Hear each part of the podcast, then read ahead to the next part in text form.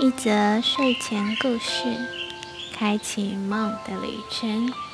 感谢你来到巫女见习生，Night Night，I'm Ronnie，欢迎光临我的异想世界。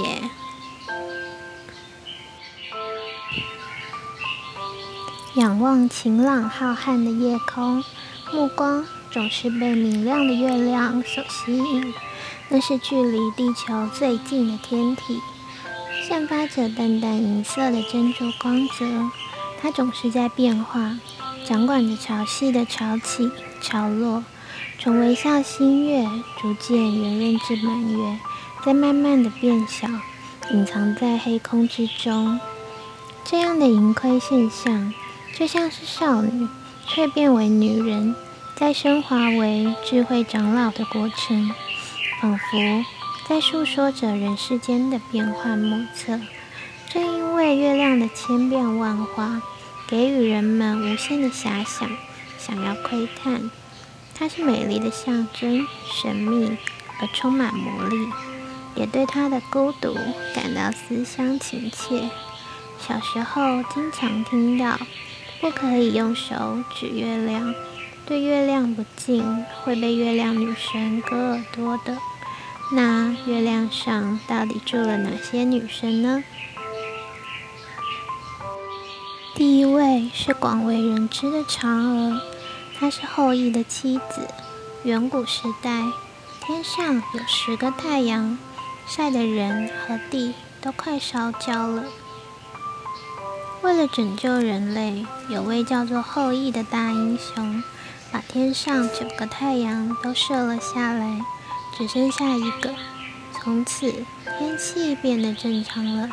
王母娘娘为了奖励后羿，送给他一颗长生不老的仙丹。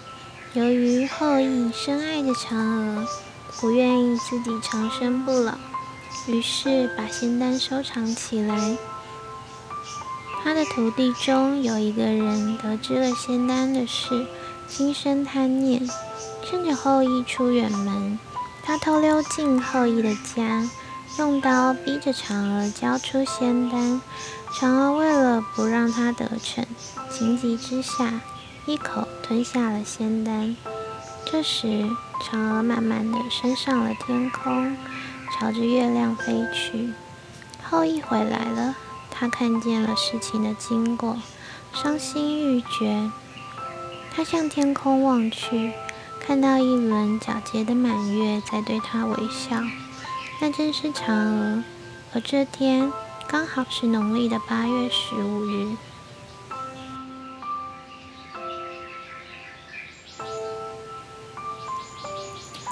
第二位是日本的辉夜姬卡格亚希美。在日本的奈良时代，有一对发烛为生的老夫妻。某天，老爷爷在一节闪耀着金光的竹子里，发现一个约三寸大的小女孩。于是，老爷爷就把这个孩子装在了竹篮里，带回家交给老奶奶抚养。自从抚养了这个孩子之后，每一次去伐竹时，都会发现竹筒中有许多的黄金与珠宝。于是，老夫妻。很快成为了富翁。经过三个月，小女孩就长成了亭亭玉立的少女。老夫妻为她取名为辉夜姬。她的美貌引来了五位贵公子向她求婚，而辉夜姬给予每位求婚者一道难题，就是找来世间难得一见的宝物，有佛前的石钵。蓬莱的玉枝，火鼠的皮衣，龙头上的珠子，还有象征安产的燕子子安倍。结果求婚者均作弊，而惨遭失败。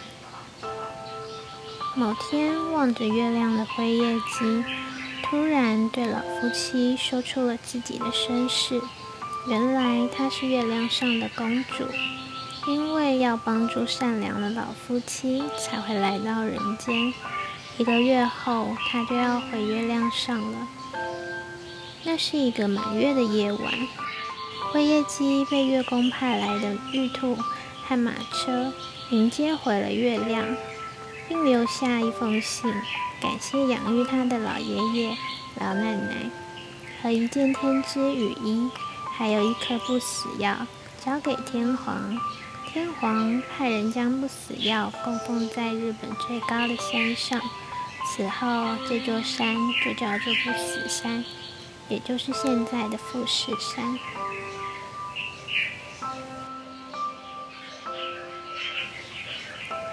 最后就是希腊神话中的月亮女神阿提米斯，也有人叫她戴安娜 （Luna）。她是太阳神阿波罗的孪生妹妹，有着美丽动人的容貌，也是个百发百中的弓箭手。每天的乐趣是带着他心爱的弓箭和白鹿，驾着银色的马车，在夜空中奔驰。她不仅是掌管着狩猎的女神，她还是处女神之一，未婚少女的守护神。海神波塞顿有一个儿子，名叫欧里翁，他是个厉害的猎人，也喜欢奔跑在海面上。由于兴趣相同，使他们相识、相爱。但哥哥阿波罗很讨厌欧仁，因此不想他和妹妹阿提米斯成为恋人，于是决意要除掉他。某天，欧仁在海面上奔跑时，阿波罗用金色的光将它隐藏起来，使任何人都看不出它的真实面貌。然后怂恿喜欢射箭的妹妹，把远处的金色物体当作猎物。阿提米斯不知道这是哥哥的阴谋，射出了一支箭，正中了欧瑞翁的头部。后来他得知真相后，悲痛万分。阿提米斯为了永远珍藏对欧瑞翁的爱情。他请求父神宙斯把他升到天上，希望自己在夜空中随时随地都可以陪伴在他身边。宙斯接受了女儿的请求，把欧瑞翁变成夜晚星空中的猎户座。从此，奥提米斯发誓终身不嫁，她要永远在夜空中陪伴着恋人。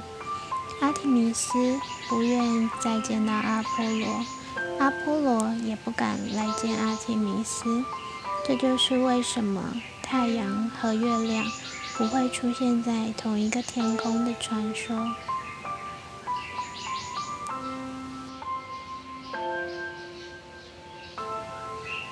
人生里曾经的缺憾与迷失，都将在寂静的夜里缓缓释放。悄悄地成为更好的自己，学会去爱那些不够圆满的事物。不同于太阳的光彩夺目，是像月亮一样的爱爱内涵光。外表的美丽的确吸引着目光，但内在之美却会令人着迷。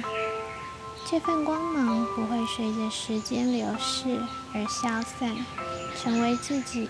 的月亮照亮内心，与他一起努力拓展格局。